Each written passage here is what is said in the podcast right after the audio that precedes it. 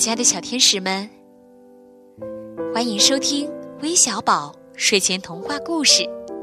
我是你们的橘子姐姐。今天有两位小朋友点播故事，不过啊，他们都是想来送生日祝福，想来为他们的亲人点播生日故事的。第一位小朋友的名字叫孙艺成，他说今天是他哥哥的生日，想为哥哥点播一个故事。还有一位小朋友的名字叫张牧童，他给我们发来了语音留言，让我们一起来听听吧。亲爱的珊珊姐姐、橘子姐姐，你们好！我叫张牧童，十二月三十号是我姑张静怡的生日，我想为大姑张静怡点播一个关于家庭的故事。谢谢珊珊姐姐、橘子姐姐了，我是你们的忠实小粉丝。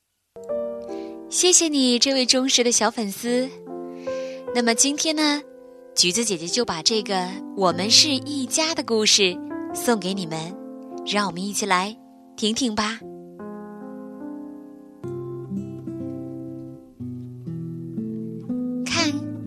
只小螃蟹，一只无家可归的小螃蟹，正独自沿着河边跑啊跑。小螃蟹敲着粉色蜗牛的家，粉色蜗牛生气地说。不许不许不许你进来！我不愿和你住在一个盒里。小螃蟹继续爬呀爬，一路上它遇到了橙蜗牛、紫海螺、绿海螺，可它们都不和小螃蟹住在一起。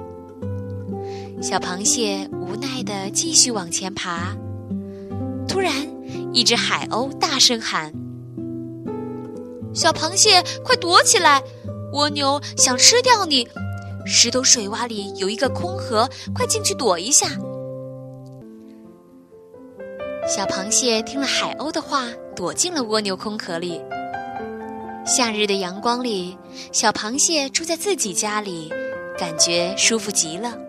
好棒的小家，只属于它自己。小螃蟹溜溜达达走在石头水洼里。看一个紫莹莹的小圆球，这到底是什么东西呢？小圆球，你走开！不管你是什么，我可不愿和你住在一个壳里。我是一朵小海葵，不是什么小圆球。我想趴在你的壳上，请你带我走一程，让我顺路找点好吃的，说不定我还能帮你呢。一条张着大嘴巴的鱼想吃掉小螃蟹，突然，一只触手伸过来，那动作快得像闪电，折在大鳄鱼的鼻子上。蓝蓝的天空下，两个好朋友住在了一起，在这个石头水洼里，他们开心地玩着，两个人，一家人，真是棒极了。看。一个毛茸茸的东西使劲儿想挤进这个家里。毛刷子，快走开！不管你是什么，我们不愿和你住在一个壳里。我是一只多毛虫，请你们让我进去吧，不要太小气。我喜欢做家务，我能吸干净所有的脏东西，保证让这个家一直干净漂亮。波光粼粼的大海边。三个好朋友住在一个壳里，在石头水洼里，他们开开心心、欢欢喜喜，三个人一家人，真是棒极了。可是他们渐渐长大，家也变得越来越挤。小螃蟹说：“你们俩越来越重，我不喜欢你们一直搭我的车，你们去寻找自己的家吧。”真的吗？小海葵说：“那你可太没良心了！我们在这里一直保护你，吓跑了所有的鳄鱼。如果你真是这么想，我可不愿意在这里待了。多毛虫说：“你们别吵了。”可是两个人都听不进去。小螃蟹和小海葵已经分开了。小螃蟹找了一个纸杯盒子，小海葵找了一个冰淇淋盒。小螃蟹躲在杯子里，小海葵站在盒子上，他们都装出一副很高兴的样子。多毛虫只好在他们两边来回做家务。他知道，其实两个人心里都很孤独，都很伤心。看，一场暴风雨过来，小螃蟹和小海葵的家都撞到了石头上，好一片可怕的景象。看，快看，那是什么？他们同时看到了一个美丽的大海螺壳。他们都在心里想：一起住该多好啊！可是，他们都太骄傲，都不好意思说出口。听，多毛虫的声音。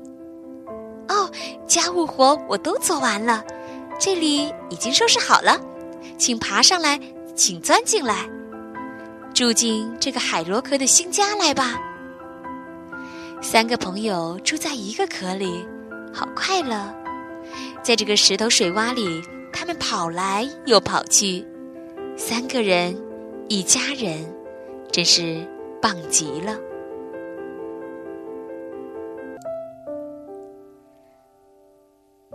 我亲爱的小天使们，虽然小螃蟹之前找家受阻，但是小螃蟹依然很坚持。